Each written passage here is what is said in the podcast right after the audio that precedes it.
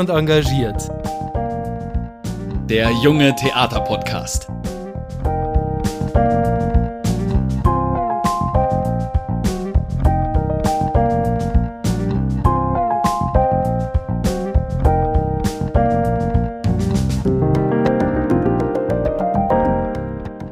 Mit mir, Peter Blum. Und mit mir, Michael Zehentner.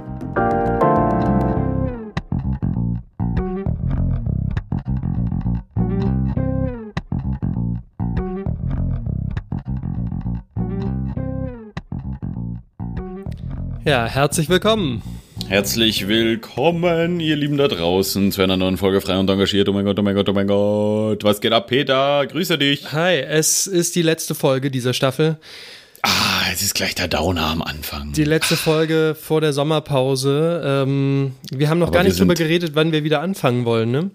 Das haben wir nicht gemacht. Ähm, vielleicht kriegen wir ja eine Empfehlung geschrieben.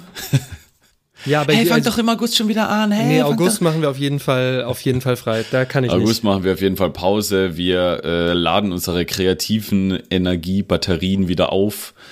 Und ähm, ich weiß nicht, wi- wirst du dich mal äh, so mit, mit gar nichts mit Kunst beschäftigen? Ich habe das vor. nicht. Naja, ich finde es schwierig, das so zu definieren, weil äh, Kunst ist ja alles. Also ich finde, nee, ich, also ich finde es wirklich schwer. Also was heißt, sich nicht mit Kunst zu beschäftigen? Heißt es, äh, nicht ins Museum zu gehen, kein Buch zu lesen, nichts zu sehen, was vielleicht in Zukunft irgendwann mal äh, relevant für die eigene Arbeit ist, finde ich schwer, weil man ja auch nicht weiß, worüber man äh, dann stolpert, zufälligerweise. Und äh, deshalb mh, nehme ich mir sowas nicht vor. Ja, ja, ja. Ich verstehe. Ich äh, kriege einen kleinen Einblick in deinen Kopf. Äh, vielleicht äh, startest du mal ganz kurz unsere Eingangskategorie. Okay, gut.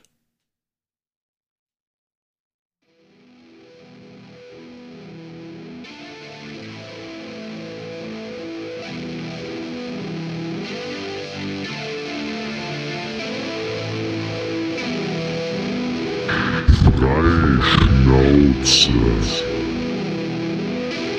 Schnauze.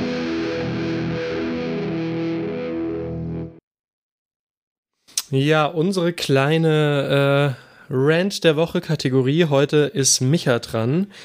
Und er hat wie immer eine Minute 30 Zeit. Die Zeit nehme ich und die Zeit läuft jetzt.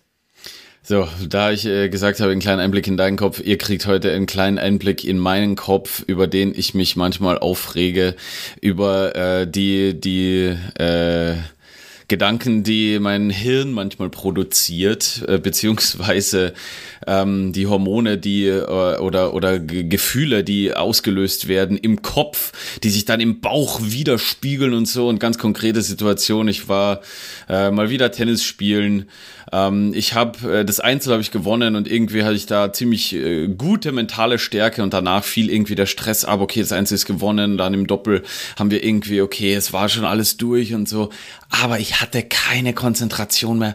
Ich war wütend. Ich hatte so unbändige Wut in mir und habe mich dann auch geschämt, so weil ich mich geärgert habe. Ich bin irgendwie ein bisschen laut geworden, so ich habe das irgendwie rausgelassen. Das ist etwas, glaube ich, ja, das äh, von früher noch, ich war sehr wütendes Kind, aber diesmal ähm, kam das alles wieder so ein bisschen raus. Äh, ich habe mich geärgert, dann habe ich mich geschämt, dass ich mich geärgert habe, gleich kurz danach. Dann haben wir auch noch verloren und so und das war alles irgendwie Kacke und so. Und das ist so, es ist doch einfach nur ein Spiel, es ist einfach nur Sport, aber ich steigere mich da irgendwie rein aber, oder mach's gar nicht bewusst. Und ähm, das kreiert manchmal unangenehme Situationen für Menschen um mich herum und darüber ärgere ich mich. Und das finde ich so, was, was ist da los? Was Ja. ist da los? Die Zeit ist auch rum. Jetzt ist mir da ist runtergefallen sogar auch noch. Okay. Äh, ja, das ist lustig, dass du das äh, so als ein Problem wahrnimmst, aber es ist doch eigentlich, ist das doch deine Spielernatur. Also, Ja. weil Dinge, die nichts bedeuten, denen eine Bedeutung zu geben oder die nicht so viel bedeuten, denen eine, eine, eine größere Bedeutung zu geben, ist doch eigentlich das Wesen des Schauspielers, der Schauspielerin. Ja, aber ich, ich bin ja, ja, aber es kippt dann manchmal. Manchmal kippt es so und ich bin sehr streng mit mir einfach. Ich bin noch in den Proben, in der Erarbeitung bin ich manchmal einfach sehr streng mit mir. Und, ähm, sorry, äh, das ist manchmal, ja, manchmal stehe ich mir da selber im Weg. Da habe ich Okay. mich jetzt über mich selbst aufgeregt. Interessant. Ja. Gut, gut. Äh, wir wollten ja diese Woche nochmal äh, drüber sprechen, über Kinder- und Jugendtheater. Wir haben letzte Woche über das äh, Südwind-Festival gesprochen, so über was ist Mhm. Kinder- und Jugendtheater, was ist, äh, was macht Kinder- und Jugendtheater oder gutes Kinder- und Jugendtheater aus. Ähm, genau, und diese Woche wollen wir ein bisschen weiter drüber sprechen. Wir haben so viel geschwärmt letzte Woche. Ja, Ähm, Peter, pass auf. Und, und so noch einen kleinen Rant nachzuliefern, weil wir haben auch über kleine, ähm, also über nicht tolles Kinder- und Jugendtheater gesprochen. Wir haben ja sehr viel darüber gesprochen, Ja. wie gut alles ist. Und ähm, eine Situation würde ich jetzt noch mal äh, ganz kurz nachliefern aus äh, einer Aufführung aus Kiel. Theater im Werftpark, schöne Grüße, da kann man ruhig mal sagen, ein bisschen Kritik kann man vertragen. Jedenfalls, äh, ich sage nicht mehr wer und was das alles war, aber so als Paradebeispiel für nicht so gutes Kinder- und Jugendtheater ist so eine moralische Haltung zum Schluss. So eine, wir als Theater stellen uns jetzt, oder, oder wir als Ensemble stellen uns in eine Reihe vor das Publikum und labern einfach nur den letzten Text runter, wo die moralische Essenz dafür da steht. Und wo das alles nochmal zusammengefasst wird, so. Äh, und deswegen ist es wichtig, dass ihr irgendwie lieb zueinander seid, geht respektvoll miteinander um und so und das und kommt gut nach Hause. Weißt du, wo du schon genau weißt, okay, das ist jetzt das Letzte, mit dem sie sich an die Ziellinie schleppen. Und die Aufführung war sackenanstrengend, das war ein bisschen gehaltlos, aber zum Schluss liefern wir euch eine moralische Aussage und äh, hoffen, dass es euch gefallen hat. Ja, aber ich finde, ich finde genau, also du beschreibst da was, ich finde nämlich an sich ähm, erstmal, also ich finde, das haben wir, glaube ich, schon mal über in dem moralischen Ding. Ich finde, da- das ist ein denken. schmaler, schmaler Grad, weil ich finde schon, dass man, ich weiß gar nicht mehr, was ich da drüber gesagt habe, aber ich finde, dass ähm, dass sch- sowas schon prinzipiell geht, wenn es vom richtigen Standpunkt auskommt. Also wenn das, äh, wenn das in einem, in einem Stück funktioniert, wenn das äh, irgendwie nicht mit der belehrenden Haltung, wir sind klüger als ihr, sondern äh, wir wollen was erreichen äh, und wir, wir, wir haben irgendwie noch, noch, noch was, was wir euch mitgeben wollen, aber als, als was Wertvolles, als was auch in irgendeiner Weise vielleicht künstlerisch, äh, emotional eingebettetes, finde ich, geht es schon. Es geht natürlich nicht als Feigenblatt dafür, dass man seine Arbeit nicht gemacht hat. Ja, die haben schon reingeklotzt und haben aber sich inszenatorisch irgendwie um sich selbst gedreht. Ja, aber also das ist ja genau das. Also es ist halt, in, wenn, So, wenn, ja, wenn, wenn das Arbeit Ganze nicht stimmt, dann äh, ist natürlich Dann so, können es die am Ende schmaler noch, noch so schwitzen. Ja, sowieso.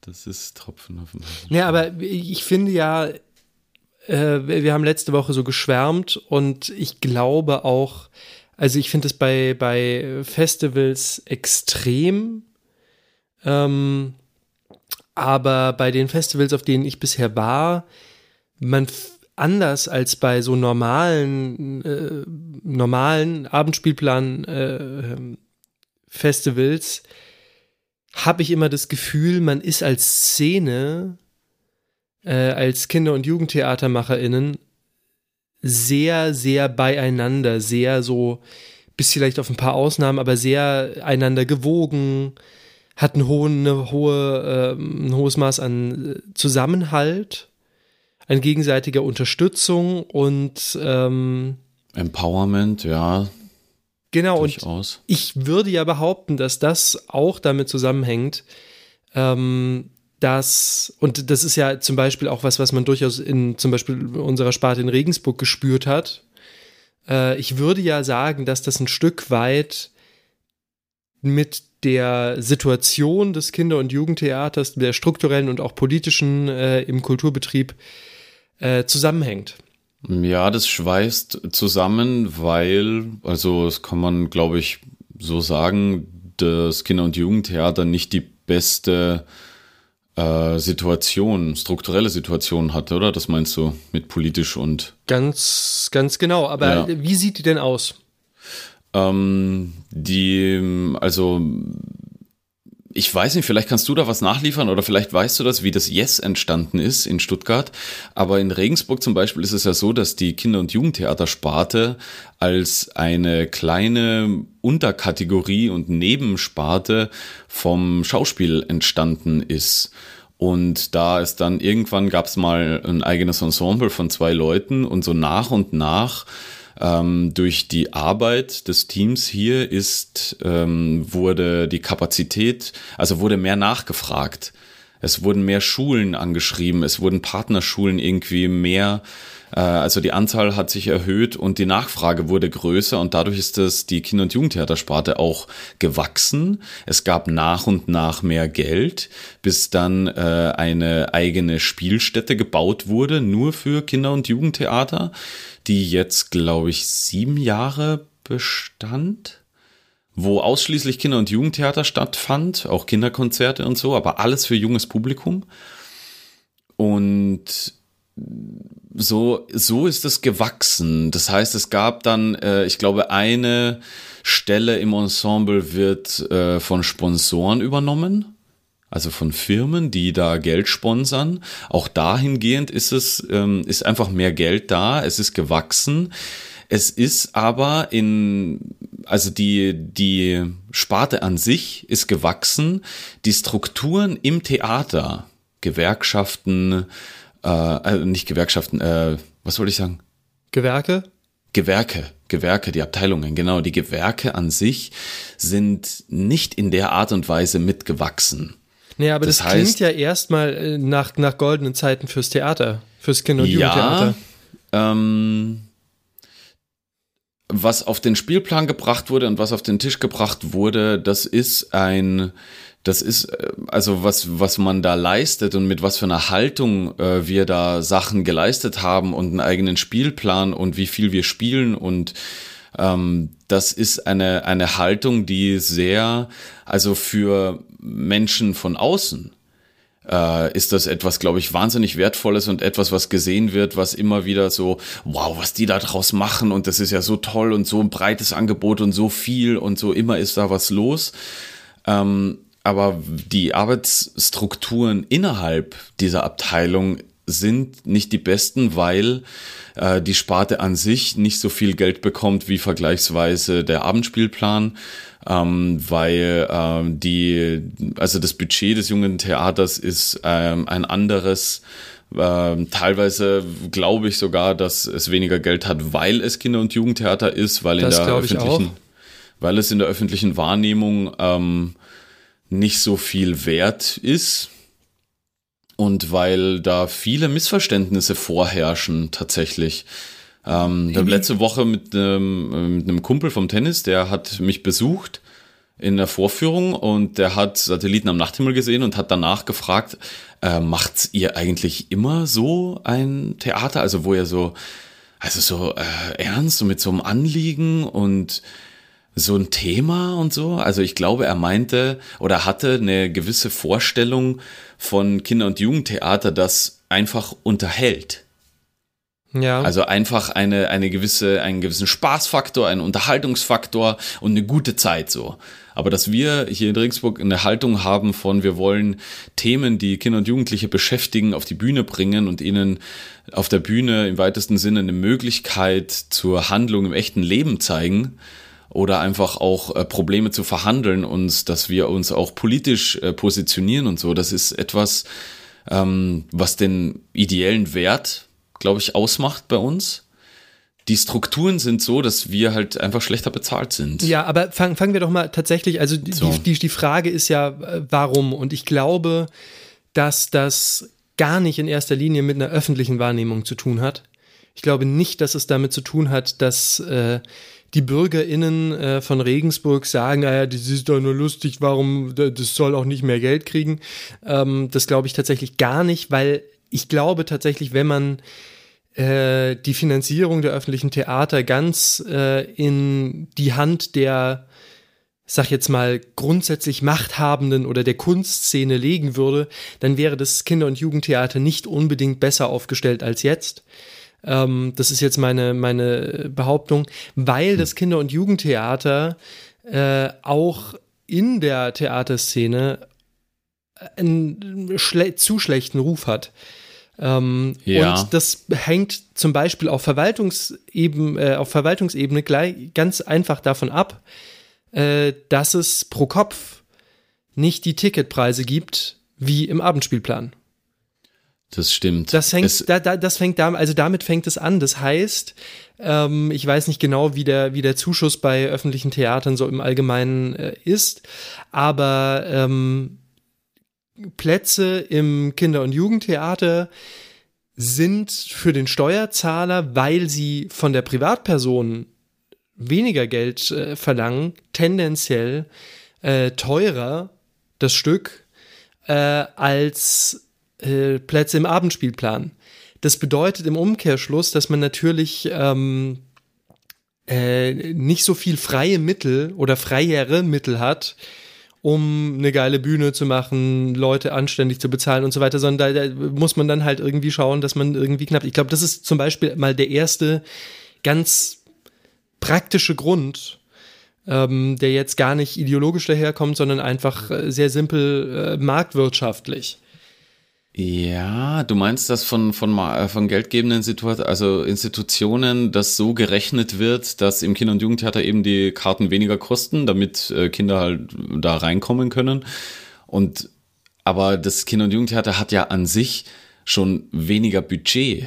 Ja, ja, aber, aber ich glaube halt genau, weil das ist natürlich eine, eine, das ist ja keine Rechnung. Du machst ja ein Investment, machst du ja nicht so, ich butter erstmal Geld rein und dann ziehe ich halt nächstes Mal Geld raus, sondern du äh, machst eine, machst eine äh, Kostenaufstellung, eine, eine äh, Gewinn, eine, eine Aufstellung Ja, aber genau in dieser Gewinn. Kostenaufstellung, da fängt's ja schon an. Da sind äh, zum Beispiel irgendwie Gehälter von uns.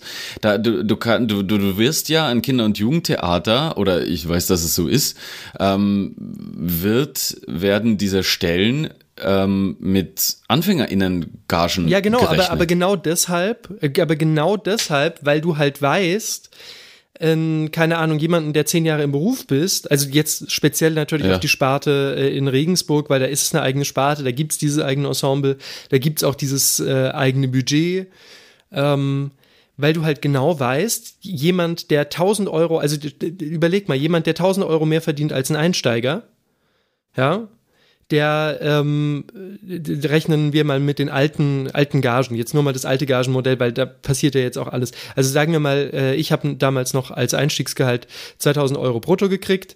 Jemand, der zehn Jahre im Beruf ist, sagen wir einfach mal pauschal, kriegt 3000 Euro. Ähm, das bedeutet, das ist eine halbe Stelle im Jahr, die der mehr kostet, die man, ähm, die man äh, anbringen könnte für, keine Ahnung, andere Sachen, Bühnenbild und so weiter. Ja, Oder klar. eben tatsächlich für einen halben äh, Anfänger mehr, noch für einen Gast. wenn es so wäre. Wie meinst du, wenn es so wäre? Naja, wenn, wenn diese Umverteilung so wäre, wenn, äh, wenn die Kostenaufstellung Ja, so. aber genau so ähm, ist es. Also ich glaube, wir haben deshalb tendenziell oder gab's mal, gab's in Regensburg gab's ja mal, glaube ich, vier, Plä vier feste Ensembleplätze, ne? Ja, ja, es gibt Gen vier. Genau, äh, im, im jungen Theater. Und äh, man hat deshalb vier, weil man halt sagt, die meisten sind Anfänger oder sehr jung. Das heißt, die kriegen keine äh, deutlich erhöhten Gagen aufgrund ihrer äh, Arbeitserfahrung. Ähm, das ist der Grund, weshalb wir halt vier feste Plätze haben und nicht drei oder zwei. Weil die eine, also weil hier, hier, der, der Punkt ist der, wir können auf der Ebene nicht gewinnen. Wir können nicht gewinnen bei einem, äh, bei einer äh, Platzanzahl von, sagen wir mal, 100, vielleicht im besten Fall 120 Plätzen, wo jeder Platz 5 Euro kostet. Äh, wo das Ganze dann noch Instand, äh, Instandhaltungskosten, 57. Technikkosten oder ja, ja, 57 oder für Kinder Ja. 5. Ne? Also weil wir haben ja eher volle Vorstellungen mit Kindern. Ich glaube, als 5,50 ist ja mäßig, aber ja. oder so, wie auch immer. Ja. Aber wir, wir können das nicht, das, das klappt nicht. Das, das, das können, wir können auf der, im Velo, das Velo, also äh, die, die berühmten Weihnachtsmärchen haben wir auf der großen Bühne ja immer gespielt, da kriegt man vielleicht sowas wie eine Kosten-Nutzen-Rechnung tatsächlich hin, dass sich das in irgendeiner Weise lohnt, wenn man viel spielt, wenn man die Leute äh, auf der Bühne äh, ausbeutet äh, und so weiter, also äh, physisch ausbeutet ja, einfach. Aber, aber du, du kriegst das, du, nee, ich glaube, da auf der Ebene können wir nicht diskutieren. Das, das nee, das darf man nicht. auf gar keinen nee, Fall mit genau der Wirtschaftlichkeit. Also das, du, du darfst ja da, äh, du kannst ja im Theater keine Wirtschaftlichkeit einbringen und eine Kosten-Nutzen Aber rechnen. genau das passiert trotzdem. Und äh, genau, Genau, das, das- ist okay, momentan, das also das, das ist halt das, worauf ich so ein bisschen hinaus will. Ja. Ähm, dass natürlich die Politik, die äh, unter Sparzwängen steht, diese Sparzwänge an die Häuser weitergibt. Ähm, und ähm, die Häuser dann schauen, okay, wir müssen da Kosten einsparen, wo es keine äh, Gewinnmargen zu vermuten, also wo, wo wir keine Gewinnmargen erhöhen können. Und wenn eine, äh, eine äh, Vorstellung, keine Ahnung, Satelliten am Ende, nach allem, nach Abzug Tantiemen, nach Technik, nach Bühnenbild und so weiter, ähm, sich Ja, erst bei der 20. Vorstellung in Folge wirklich rechnet und ein bisschen, bisschen was reinbringt, dann heißt halt, ja, dann spielen wir es, äh, spielen wir es halt nur fünfmal. Das ist Ähm, ganz, ja, ganz gefährlich, diese, diese, eben diese Diskussion, wenn man sich auf die einlässt auch. Genau, voll. Und ich glaube aber, das ist natürlich, das ist einer der Gründe, weil ich finde, wir, wir können viel lamentieren, aber wir, ich finde, so ein bisschen nachzuvollziehen, was da abgeht, ist ein Problem. Was da natürlich total vergessen wird, sind, äh, sind so zwei, drei Aspekte, was du ja sagst, warum es Kinder- und Jugendtheater gibt. Es gibt Kinder- und Jugendtheater, um äh, jungen Menschen kulturelle Teilhabe zu ermöglichen, zu sehen, dass auch deren äh, Stoffe, deren Weltsicht irgendwie auf der Bühne verhandelt wird oder damit umgegangen wird. Und es geht natürlich auch irgendwo um einen äh, im allerweitesten Sinn pädagogischen Effekt. Das heißt, dass die durch das Schauen lernen, selbst zu sprechen, selbst Dinge zu verhandeln, selbst für sich einzustehen äh, und so weiter. Also das hat ja, hat ja, also es gibt ja einfach gute Gründe, weshalb ähnlich wie eine gute Schulfinanzierung, eine gute Finanzierung des Kinder- und Jugendtheaters einfach Sinn macht. Ja, das ist ein Ähm, Bildungsauftrag der Schule. Wir haben einen Kulturauftrag und das, äh, dass sich eine Stadt, eine Stadt, ein Stadttheater leistet, ist ja die Umsetzung dessen und in weiterer Folge halt auch eben die kulturelle Teilhabe für Kinder und Jugendliche umzusetzen als Genau. Stadt. So, das, da, da kommt ja die Struktur her, ja. Genau, aber da, da sind wir mal bei, bei, bei einfach einem Punkt. Ähm, Der ist vor allen Dingen auch, ich glaube, dass das ist ein Punkt, der macht es in der, in der Theaterverwaltung, das heißt in den, in den Leitungsebenen schwer, äh, wirklich deutliche Mehrausgaben in dem Punkt zu rechtfertigen. Äh, weil wir das wissen, ähm, also weil es gibt nun mal eine Buchhaltung am Theater und die Buchhaltung sagt, ja, wir können aber nur ausgeben, was wir haben und wenn wir das nicht haben, dann können wir es nicht ausgeben. So. Ähm, und das hat, da- das hat natürlich vieles zur Folge. Das hat zum Beispiel zur Folge, dass ähm, so eine, also ich bin ja zum Beispiel ein, prinzipiell ein Gegner des Spartenmodells. Ich halte ja nicht, da viel, nicht viel davon, wenn man dann äh, ein Ensemble hat, das ausschließlich Kinder- und Jugendtheater äh, spielt. Zum Beispiel, weil äh, es dann diese befruchtende Arbeit, sich gegenseitig befruchtende Arbeit von Abendspielplan, dann wieder für Kinder und Jugendliche spielen, äh, das nicht so in den Fluss kommt. Man, also wie gesagt, bei uns war es ja so, wir sind alles junge SpielerInnen gewesen, immer. Da hast du also selten, außer höchstens mal beim Märchen ein bisschen, erfahrene KollegInnen, die dir auch mal was an die Hand geben können, die dir helfen können, die sagen, ja, hör zu, die Krise gerade, es ist ganz normal, irgendwas funktioniert hier insgesamt nicht, nimm's nicht, nimm's dir nicht so, so sehr zu Herzen oder die dir tatsächlich irgendwie helfen können oder was auch immer. Also das ist ja, Ich weiß, was Ähm, du meinst, ja. da haben wir ja auch schon mal, glaube ich, im Podcast Ja, ja. drüber gesprochen. ja. Jetzt gibt es natürlich noch einen anderen Grund, ähm, weshalb ich glaube, dass das Kinder- und Jugendtheater in der Theatermacherinnen-Szene einen eher schwierigen Stand hat und äh, das ist das, wie allgemein das berühmte Weihnachtsmärchen, das Familienstück zur Weihnachtszeit äh, rezipiert wird. Und Dass man damit Kinder- und. Jugendtheater assoziiert, meinst du? Ja, Ja. ja, da bin ich fest von überzeugt. Tatsächlich, ich habe das auch erlebt in Senftenberg, wissen die Leute in der Stadt, äh, glauben, dass wir außer der großen Eröffnung und im Sommer im Amphitheater und das Weihnachtsmärchen, dass wir sonst gar nicht spielen. Mhm. Das, da da habe ich mal eine, eine Meldung gehört. So. Ähm, ja, das ist, äh, da, da muss man viel Aufklärungsarbeit leisten. Und was ich immer auch wieder erlebe, ist eben so, wie ich äh, erzählt habe von meinem Kumpel da, der, der das so gesagt hat, dass wenn sie mal wirklich es ins Kinder- und Jugendtheater schaffen, auch viele Erwachsene, die immer wieder überrascht waren, weil sie was gesehen haben, was sie sehr berührt hat, was ähm, was sie als sehr wichtig, auch für ihre Kinder, Neffen, Nichten, Enkelinnen, was weiß ich alles, äh, die haben das sehr wichtig empfunden und waren dann, manche waren dann immer ganz, äh, ganz selber, ganz aufgewühlt und ähm, also waren überraschend berührt immer, würde ich jetzt mal mhm. sagen. Mhm. Und das ist etwas, wo wo wir halt echt dafür gearbeitet haben und wo, wo ich, also ich als Spieler, Schauspieler bin total bei dir. Ich mag das, also diese befruchtende Arbeit so, diese Durchmischung des Ensembles empfinde ich als etwas wahnsinnig Wertvolles und äh, Erfahrungsspendendes. Ich glaube, dass ähm, wir in Regensburg äh, theaterpolitisch, wenn wir das äh, gemacht hätten, äh, hätten wir, glaube ich, weniger weniger leisten können nach außen hin von, also Aufführungsanzahl äh, technisch, produktionstechnisch, Kapazitäten und so weiter. Und Disposit, also von der Disposition, äh, die Aufteilung, das ist ein, ein größerer äh, Orga-Aufwand, ja, der dann zu leiden aber, eben von dem geht.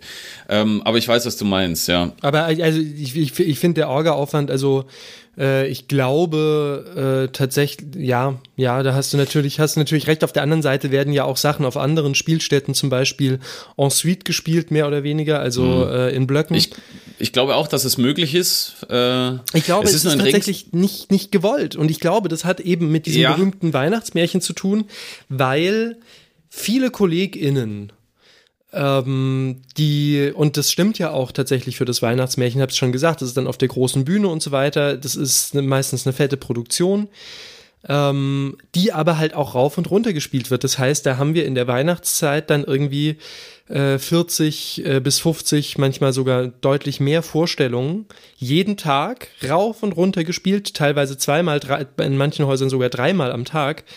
Ähm, und das ist ein physischer Preis, den man da bezahlt. Ein physischer und auch ein, letztendlich auch ein künstlerischer, weil man halt keinen Kopf hat, sich irgendwie mit was anderem zu beschäftigen, man einfach fertig nach Hause kommt und so weiter und immer diesen riesen Ort auch füllen muss, muss dann ist das häufig nicht in der gleichen Weise inhaltlich und, äh, und spielerisch äh, angebunden wie auf der kleinen Spielstätte, die kleinen, feinen Projekte, wo man halt einfach genau mhm. weiß, dahinter stehe ich hundertprozentig und das habe ich mir hart erkämpft und hart erarbeitet, äh, dass wir das hier spielen können, sondern es ist oft ja so, okay, dann mach, dann läufst du von links nach rechts durch choreografieren und das ist ja nicht verkehrt.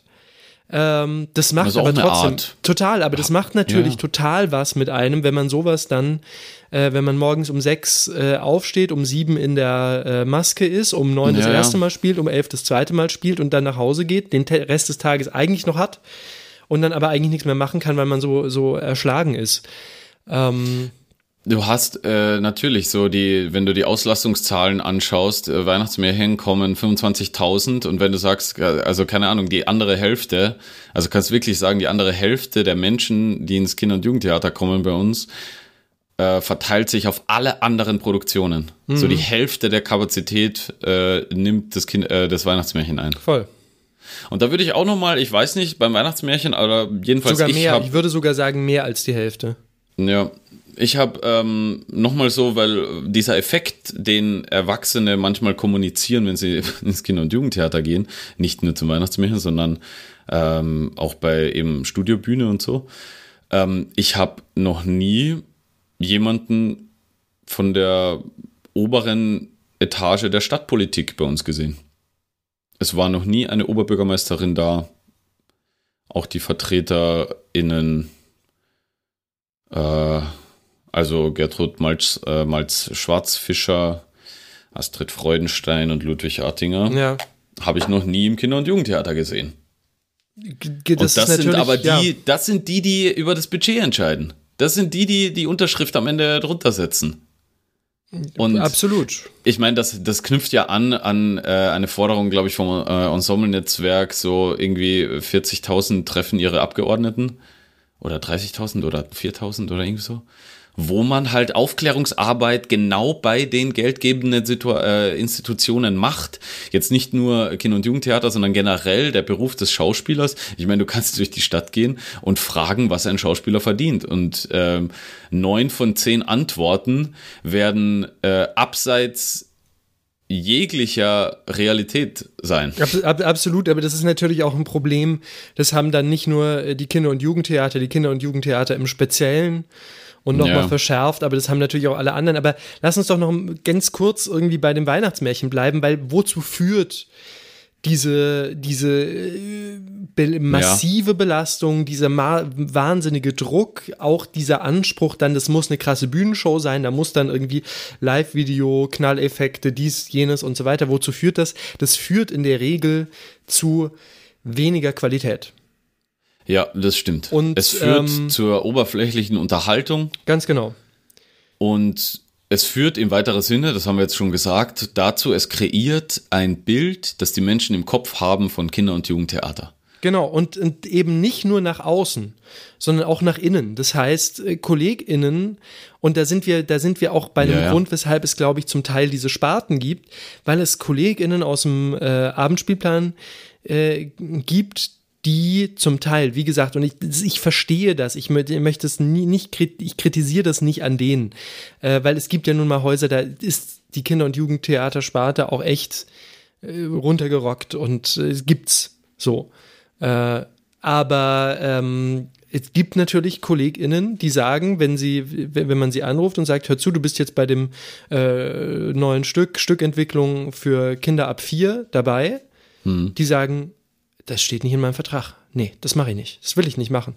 Macht alles andere. Ich mache fünf Lesungen in der Zeit und noch eine Übernahme und so weiter. Springer, alles gerne, aber das will ich nicht. Das gibt's. So. Ähm, Das gibt es gibt auch, ich glaube, da haben wir vielleicht schon, oder es war ein anderes Gespräch, äh, in der Uni, in der Ausbildung hat Kinder- und Jugendtheater einen geringeren Stellenwert, weil, also ich, ich weiß nicht genau warum.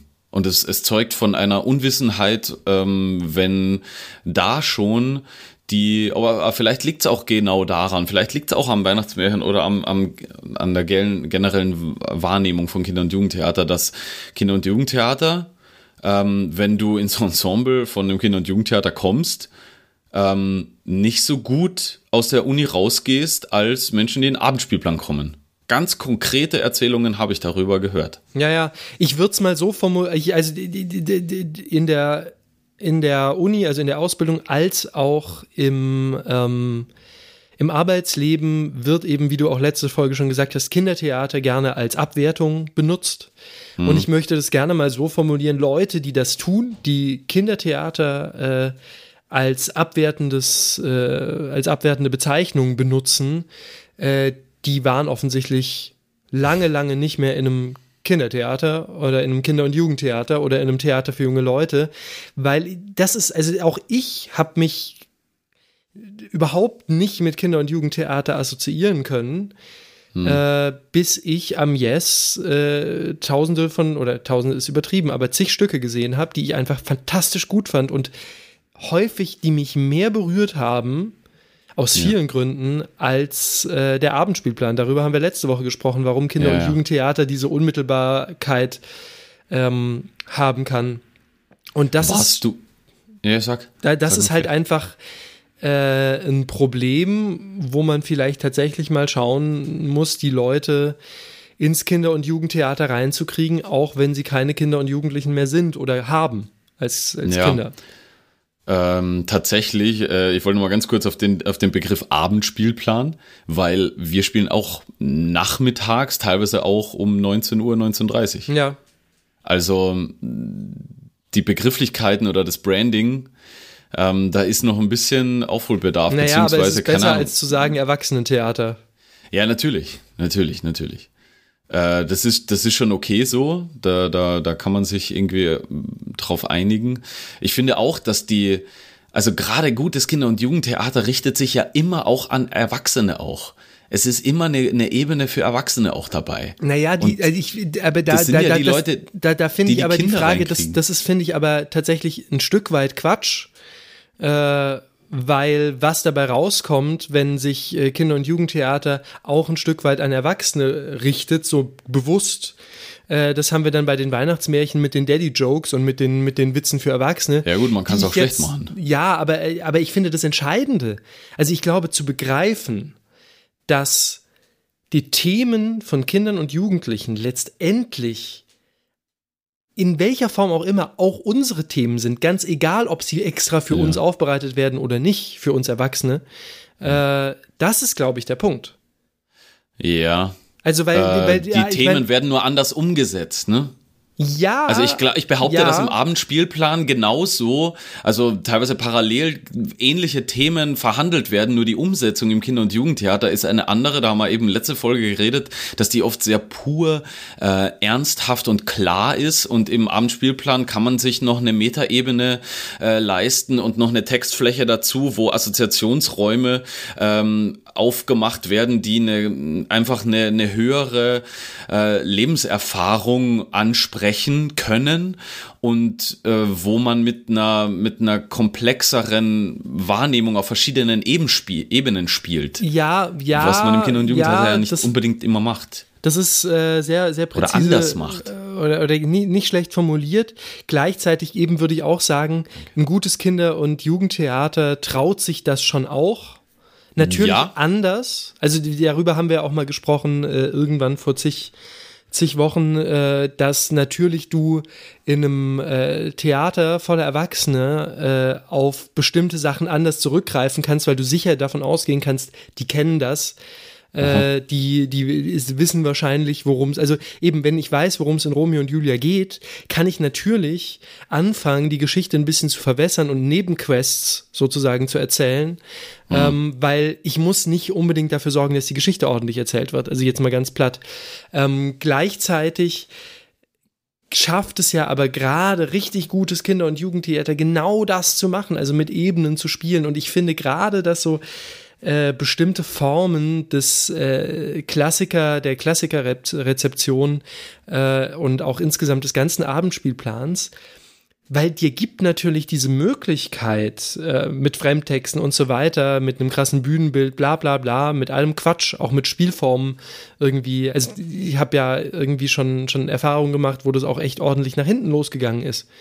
Ähm, so eigene Fassungen, wo dann Monologe, das Best-of von Monologen zusammengeklaubt wird und vorne vors, vors Stück gebappt wird, wo jeder fragt, warum. Es gibt keinen Grund, man versteht es überhaupt nicht. Und ähm, ich glaube, dass man sich halt da äh, im Abendspielplan mit solchen Spirenzien ein bisschen aus der äh, Verantwortung stiehlt, wirklich gutes Theater zu machen. Denn gutes Theater hat immer mehrere Sachen. Erstens, es muss, es muss äh, dem Publikum was sagen, das Publikum berühren, das Publikum gefallen. Ein Theater, das das nicht tut, hat seinen Zweck ver- und damit sage ich nicht, äh, die sollen das, man soll dem Publikum nach dem Mund reden. Das ist überhaupt nicht der Punkt.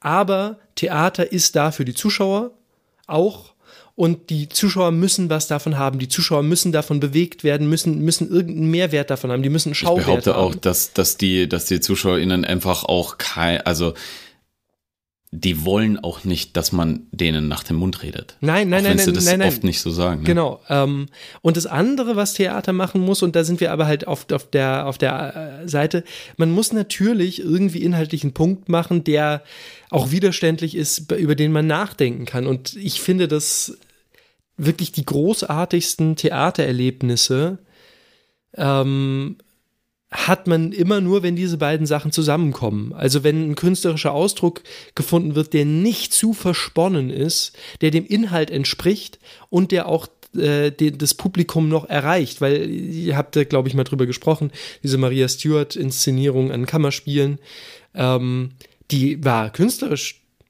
total verständlich. Ich habe total kapiert, was der Regisseur, oder ja, in dem Fall war es der Regisseur, damit wollte.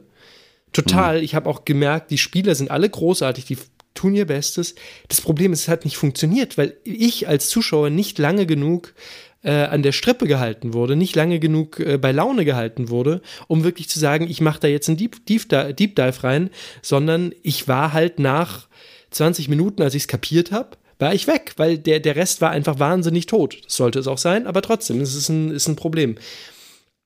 Und mhm. ähm, ich glaube, man würde halt, also weil ich habe da letzte Woche schon mal drüber gesprochen, wir alle haben eine Kindheit, auf die wir zurückblicken. Wir alle äh, können uns erinnern, äh, auch egal wie falsch diese Erinnerungen manchmal sind, weil wir, weil wir was davon wollen, äh, weil man sich halt immer so erinnert, dass man vergisst. Ähm, wir alle können uns an unsere Kindheit, haben einen Bezug zur Kindheit. Ähm, und ich finde, ich glaube, der erste Schritt in ein gleichberechtigteres Dasein insgesamt von Kindern und Jugendlichen gegenüber den sogenannten Erwachsenen, äh, aber auch natürlich speziell des Kinder- und Jugendtheaters gegenüber dem Abendspielplan oder Erwachsenentheater, ähm, wäre anzuerkennen, dass während nicht alle Themen der Erwachsenen für Kinder relatable sind, sind aber eigentlich alle Themen von Kindern und Jugendlichen relatable für Erwachsene, weil jeder weiß, wie habe ich mich bei meiner mhm. ersten Liebe und so weiter und so fort. Ja, ja. Ähm, Hast du eigentlich viel ähm, Theater geguckt als Jugendlicher? Als Jugendlicher total viel, aber kein Kinder- und Jugendtheater. Ah, okay. Ich habe ganz viel Klassik gesehen hier, äh, also so, so, nicht Klassik, äh, Abendspielplan, auch viele Klassiker. Äh, es hat mich sehr, sehr begeistert, so ab 14, 15. Äh, war teilweise irgendwie äh, zweimal in der Woche, dreimal in der Woche im Theater, aber nicht in Kinder- und Jugendstücken. Ich habe wirklich, ich habe, glaube ich, in meinem Leben bis aufs Weihnachtsmärchen, bis ich zum ersten Mal im Yes war, nichts gesehen an Kinder- und Jugendtheater. Zumindest nichts, woran ich mich wirklich erinnern kann. Okay, krass, ne? Wir hatten ja eine Folge mal, ich glaube, erste Staffel, die besten Theatermomente und mhm. da äh, habe ich ja, glaube ich, eh schon gesagt, so äh, Kompliment an meine Mama, die so ein Kinderabo ähm, gekauft hat und mich da zu verschiedensten Aufführungen mitgeschleppt hat, auch eben zu Kinder- und Jugendtheater, wo es auch äh, so magische Momente gab, an die ich mich immer noch erinnere. Äh, auch zu klassischeren Aufführungen, auch äh, Oper war dabei und so. Das war alles so ein, so ein Potpourri aus verschiedenen Sparten. Aber darüber, ich konnte schon irgendwie mich erinnern, auch in der Schule mal, dass man mit der Klasse wohin äh, gefahren ist, auch im, im Englischunterricht, äh, dann eine freie Truppe halt in irgendeinem so kleinen Raum, äh, die Macbeth erzählt haben, äh, aber ich, ich habe nichts mehr davon gemerkt. Auch danach so. Wir haben, wir haben in der Klasse das so, niemand konnte damit was anfangen und so. Das war total schade, irgendwie so eine Theatererfahrung als Kind zu haben, äh, als Jugendlicher. Und äh, ich meine, gut, bei mir ist dann daraus irgendwie auch, ist immer so ein Motivator mit dabei, dass ich jetzt in meiner Position als Schauspieler im Kinder- und Jugendtheater jungen Menschen eine bessere Erfahrung ähm, bieten möchte damit, weil es ist ja oft so, dass Kinder und Jugendliche halt das erste Mal zu uns ins Theater kommen und das erste Mal, gut, also wenn man an sich Kunst interessiert ist oder Theater interessiert oder jemanden hat, der einen außerhalb der Schule irgendwie mitnimmt oder Jugendgruppe oder was weiß ich, dann das ist ja, glaube ich, eher die Ausnahme. So, es gibt ja jetzt keine Ahnung, ich, ich kenne jetzt keine so mm, Gruppen oder von Jugendlichen in Regensburg, die regelmäßig zu uns ins Theater kommen, die jetzt nicht im Jugendclub sind bei uns. Ja. Ähm, und deswegen hängt es natürlich auch an Lehrenden, an Eltern, an Großeltern, ähm, an erwachsenen Menschen, die dafür verantwortlich sind, Kinder und Jugendliche, also Jugendliche ein Stück, also ins Theater zu bringen. So, da, da, da geht's um Förderstrukturen für Ausflüge von außerhalb. Da geht's um äh, geförderte Karten für finanziell schlechter gestellte Familien, finde ich. Ähm, da, da, da gibt's, äh, also da ist Aufholbedarf bei vielen. Voll. Und äh, wir Theatern. haben ja, ich habe ja letzte, letzte Woche mal die Asitesh angesprochen, diesen weltweiten ja. Kinder- und Jugendtheaterverband.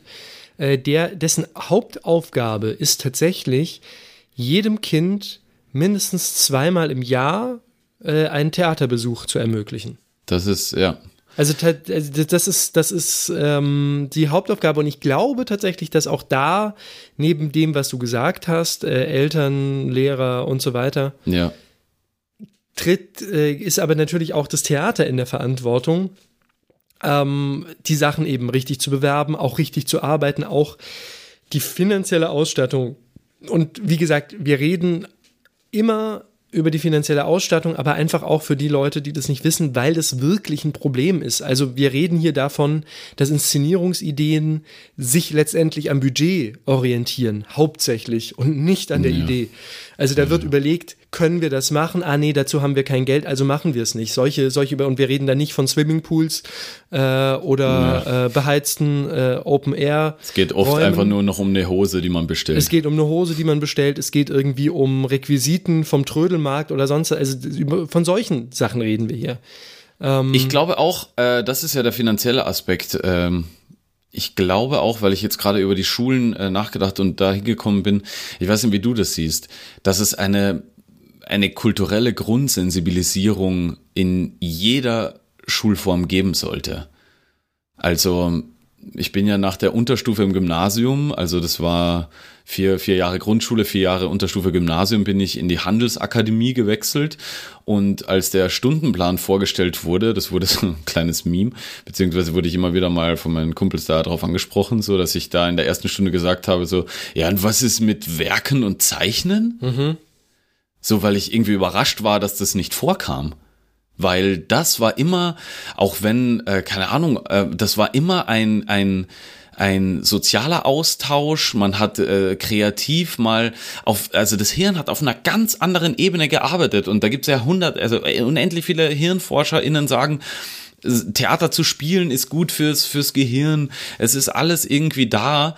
Ähm, was, also für die Entwicklung eines jungen Gehirns ist Theater spielen, Theater zu gucken, über Kunst zu reden, förderlich. Und ich bin überzeugt davon, dass in einer technischen Schule, wo man von Informatik bis äh, Hoch- und Tiefbau, keine Ahnung, alles lernt, äh, ein kulturelles Grundverständnis genauso wichtig ist, weil das Hirn trainiert wird auf kreativere Lösungswege, weil emotionalere Sachen besser verarbeitet werden und dass dadurch auch für Menschen, die nicht in kreativen Berufen arbeiten, ähm, die trotzdem besser aufgestellt sind und am Ende, wenn man so will, einen wirtschaftlich größeren Nutzen erarbeiten. So, also bin ich absolut davon überzeugt. Und dass auch ähm, für den emotionalen Haushalt von, von Menschen äh, Theater essentiell ist. Voll, voll. Und ich glaube halt aber auch eben, was ich noch sagen wollte, ähm, Theater stehen da umso mehr auch in der Verpflichtung, und da reden wir jetzt wieder von der Verwaltungsebene, hm. ähm, genau dafür einzustehen und da genau dafür, also eben nicht sich wirtschaftlich ähm, in erster Linie über das Kinder- und Jugendtheater zu definieren, sondern äh, kulturelle Teilhabe, ähm, und, und da mutig zu sein und das dann natürlich in auf vielerlei Hinsicht. Also zum Beispiel, was mich so am Yes, also das Yes ist ein äh, Haus, das ist äh, von Stadt und Land gefördert. In Stuttgart, ja. äh, eines der besten Kinder- und Jugendtheater Deutschlands. Ähm, gibt es auch noch gar nicht so lange, gibt es jetzt gerade mal 20 Jahre. Ähm, und was an dem Ort so toll ist, die haben natürlich irgendwie coole Bühnen und so weiter, auch jetzt alles nicht total riesig, aber schon, schon ordentlich.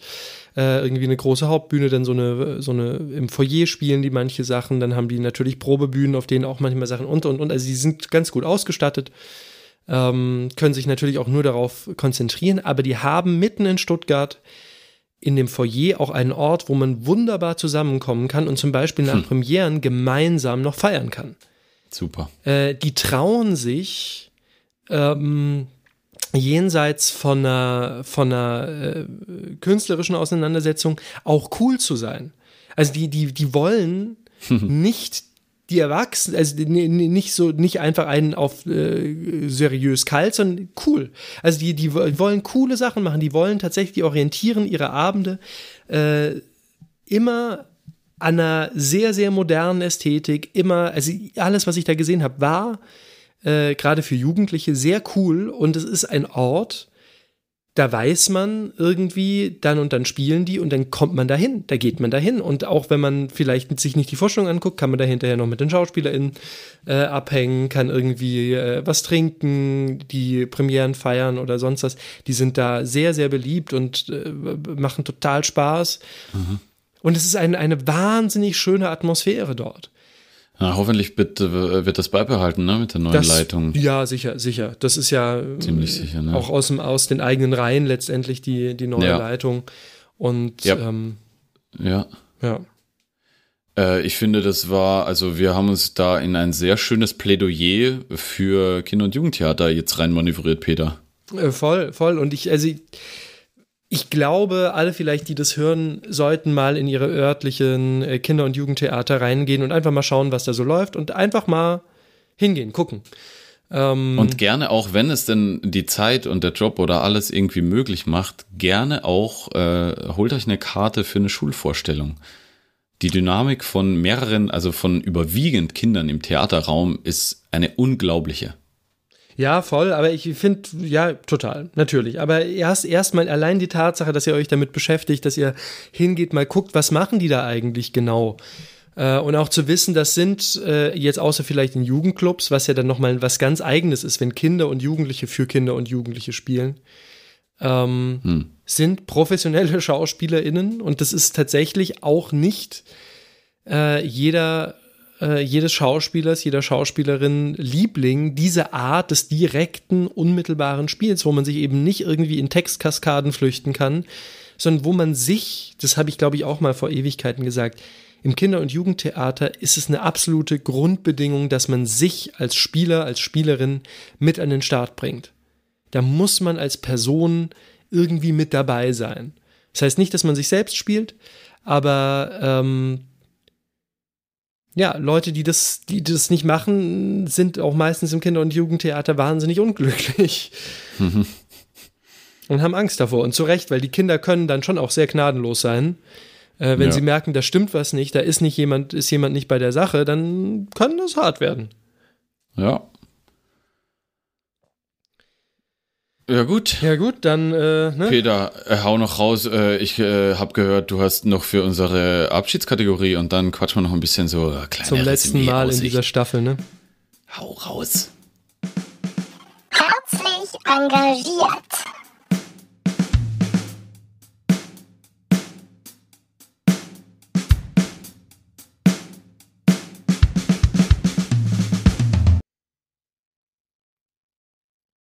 So, herzlich willkommen zu unserer Kategorie zum Schluss. Herzlich engagiert. Und der Peter ist heute dran und er hat uns Folgendes mitgebracht. Ich habe zwei Minuten, zwei, ne? Zwei Minuten Ja. natürlich. Das wollte ich gerade sagen, dass du natürlich zwei Minuten hast und die laufen ab jetzt.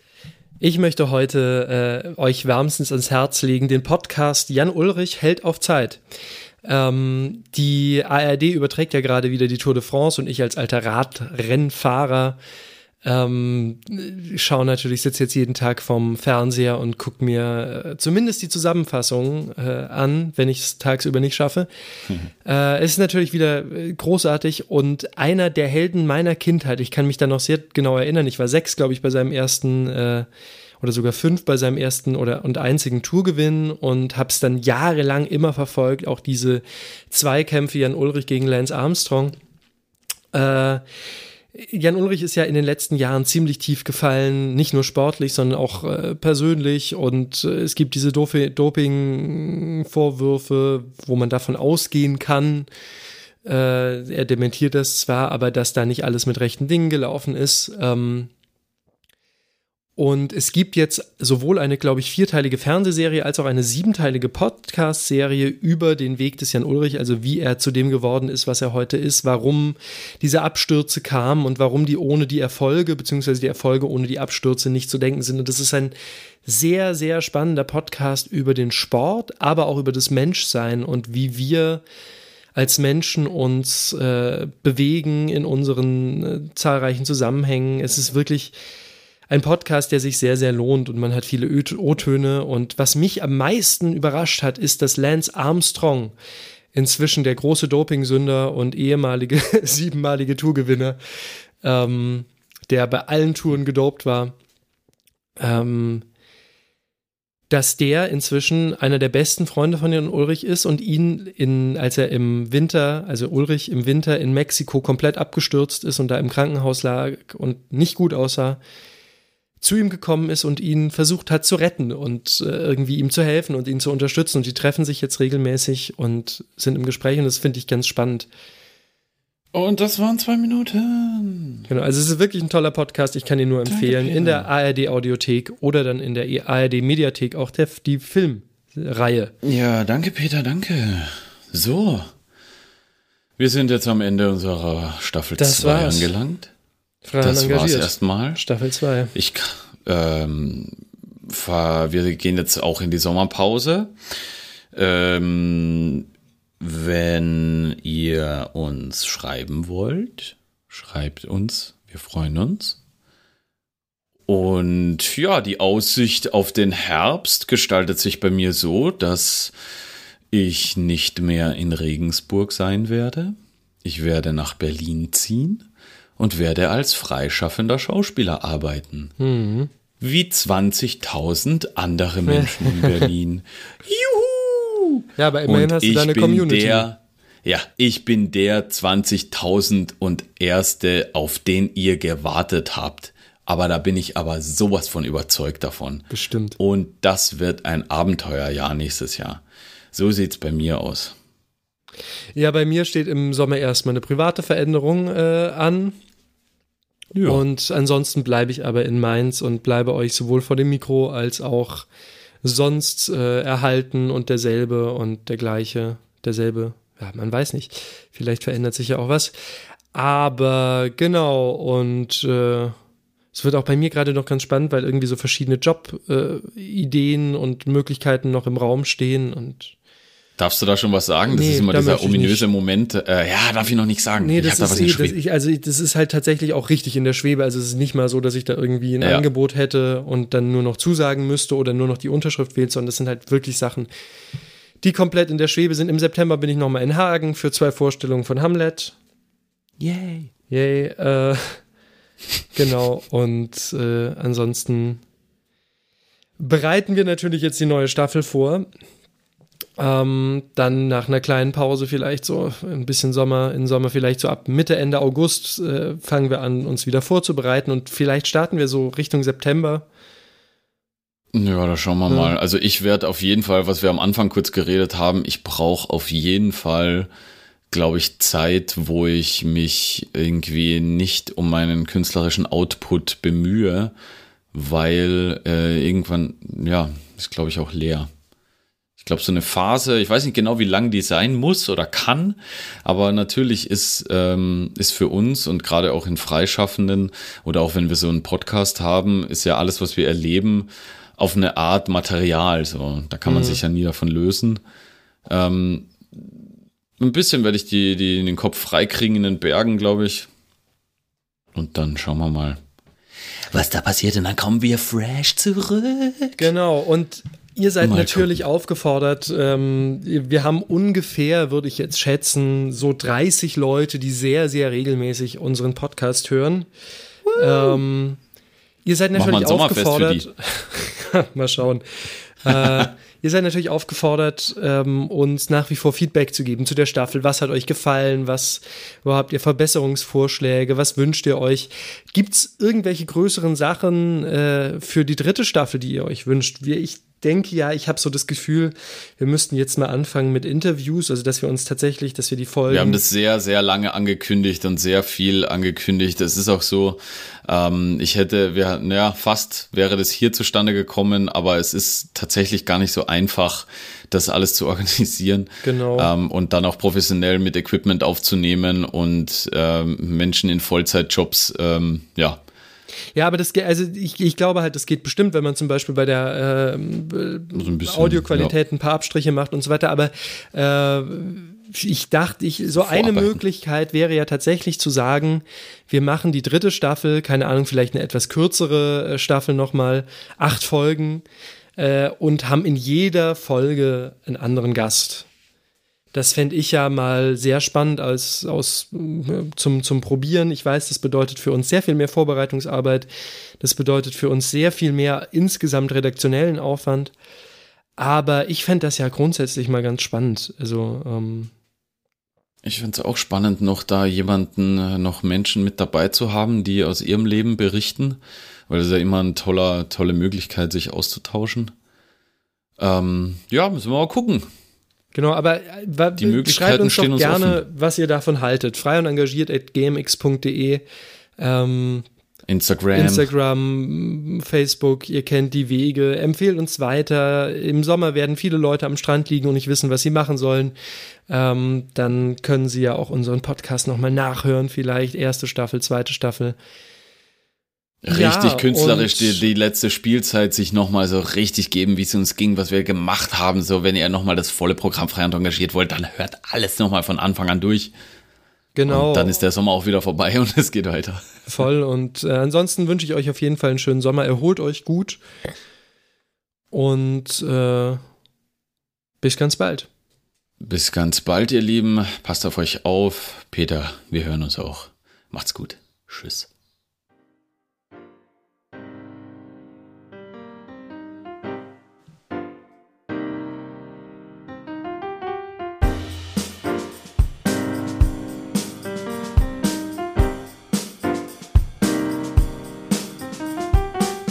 Wir hoffen, es hat euch auch diese Woche wieder gefallen.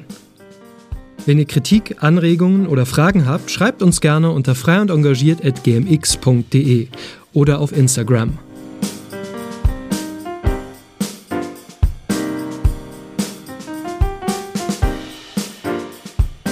Vergesst nicht, frei und engagiert auf Spotify, Apple Podcast oder eurem Podcatcher zu folgen, damit ihr auch in Zukunft keine Folge mehr verpasst. Außerdem freuen wir uns natürlich, wenn ihr uns weiterempfehlt. Vielen Dank.